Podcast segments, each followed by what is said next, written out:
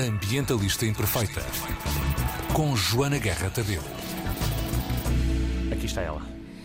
Então, esta semana celebra-se a Semana Mundial da Amamentação, Uhum. que é uma semana que foi criada por várias entidades, entre elas as Nações Unidas, Sim. a Unicef e a Organização Mundial de Saúde. Ok. E que tenta explicar às pessoas porque é que é importante nós continuarmos a, a falar da amamentação. Seria algo que, eh, sei lá, em termos assim, nós esperaríamos que as mulheres amamentassem porque é assim que se faz. Sim, mas não é bem deveria ser assim. uma novidade. Menos de metade das mulheres dão de mamar eh, e esse número aumentou para os, perto dos 50% nos últimos 4 anos, antes disso ainda era menos.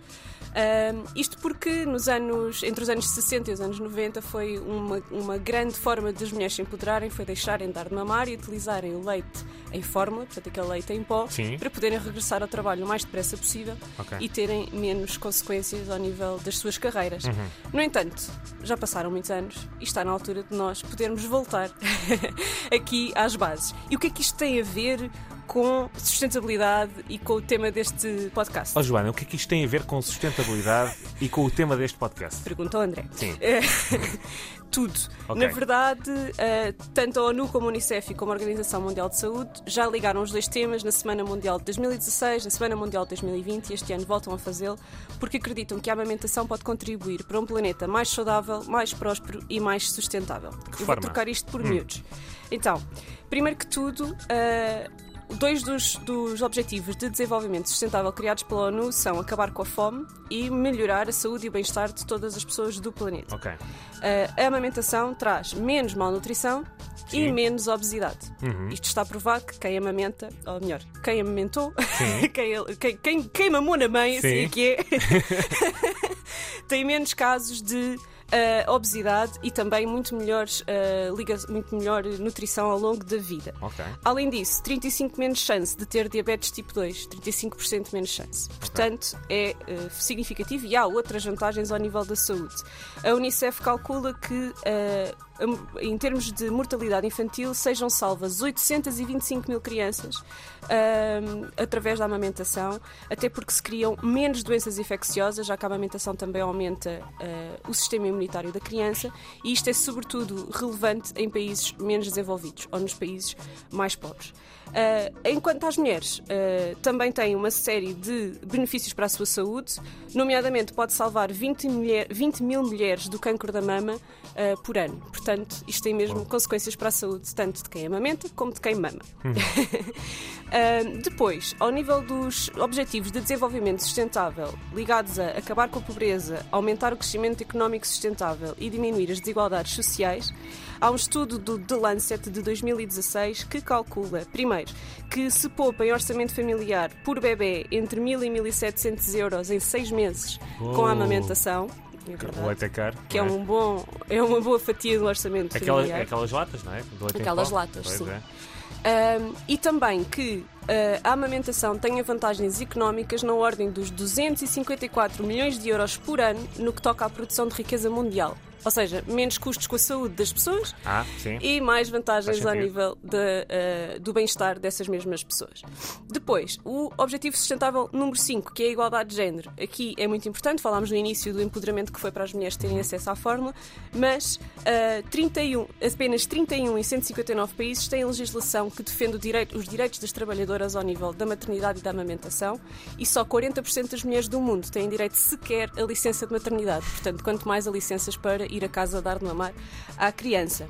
Ah, isto quer dizer que nos falta fazer muito no que toca ao direito- aos direitos das trabalhadoras, aos incentivos à natalidade, aos direitos à autodeterminação e também àquilo que é a nossa decisão sobre o número de filhos que temos e o tempo entre filhos. A amamentação é um dos maiores fatores na decisão de- do espaçamento entre crianças. E ah, isto é um tema que nós já tratámos no episódio sobre ah, sexualidade e direitos ah, reprodutivos, que já tivemos aqui também na Ambientalista Imperfeita. Finalmente, o menos importante, mas ainda assim fundamental, eh, objetivo de desenvolvimento sustentável ligado ao consumo e à produção responsáveis. Sim. Para um bebê beber leite em lata, Sim. são precisos 170 litros de água Ok. para produzir, na, portanto, na produção desse leite e para fazer o leite em Ok, casa sim, e para sim, esterilizar sim. todo o aparato que é necessário para dar o leite ao bebê.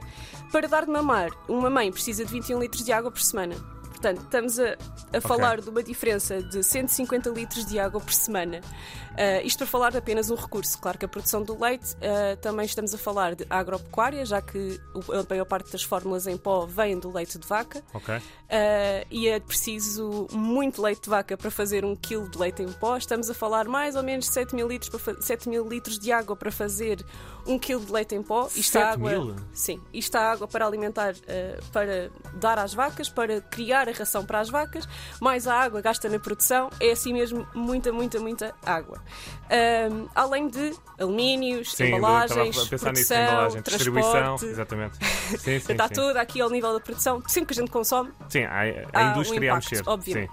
No entanto, é muito importante que nós nos lembremos de uma coisa, que é a mulher não é obrigada a amamentar, nem deve ser pressionada a fazê-lo. É uma escolha. Exatamente. O que é importante é nós percebermos que devem haver leis e incentivos sociais e laborais para que mamar e dar de mamar deixe de ser uma ação política, que neste momento é, e passe a ser pura e simplesmente uma coisa, uma decisão da mulher Opção. e uma ligação entre a mulher e o seu bebê, e que haja liberdade para fazer esta escolha de forma informada. Temos que ter mais crianças a usufruir das vantagens da amamentação, mas menos mulheres a comprometerem o seu bem-estar e os seus direitos para que isso aconteça.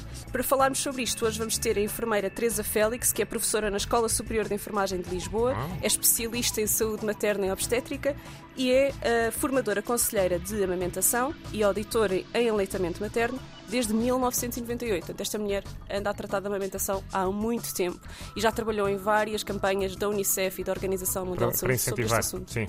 Muito bem.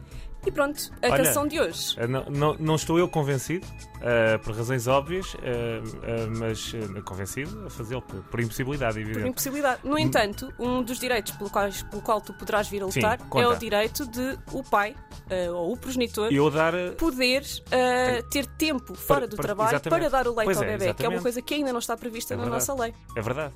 Ou seja, os pais têm aquele tempo de paternidade, não é? Um mês, salvo erro. O Acho- primeiro mês é primeiro obrigatório, mês, depois é? tem outro mês que podem tirar mais tarde e a mãe pode partilhar a sua licença com o pai, ou seja, a mãe pode querer regressar ao trabalho mais cedo e dar Ok. o resto do tempo ao pai. Ok. Ah, mas, por exemplo, se for um casal homossexual em que Sim. há dois homens e nenhum deles pariu, nem nenhum deles está a amamentar. Como é que. Pois, vamos falar disso no podcast. Ah, há aqui muitas bom. Olha, nuances. chegou há dois dias, já tem teasers e não sei o quê. Ah, e tal, eu sou o podcast, não posso contar tudo agora. Ai, é. Só deixar uma dica para Sim, quem eh, volta ao trabalho e não consegue continuar a dar de mamar. Sim. Vocês podem alugar as bombas para tirar o leite, não precisam de as comprar. E aí também diminuem a vossa pegada. Ok. Podem alugar em farmácias, em hospitais, em centros de saúde. E é totalmente seguro. E é é fácil. totalmente seguro. As bombas são esterilizadas a cada utilização, Ok. eh, não só a cada mulher, mas a cada utilização. Portanto, é um bem super limpo eh, e é uma maneira de pouparem também no orçamento familiar e de não gastarem mais recursos ao planeta. As dicas da ambientalista imperfeita. Ambientalista Imperfeita.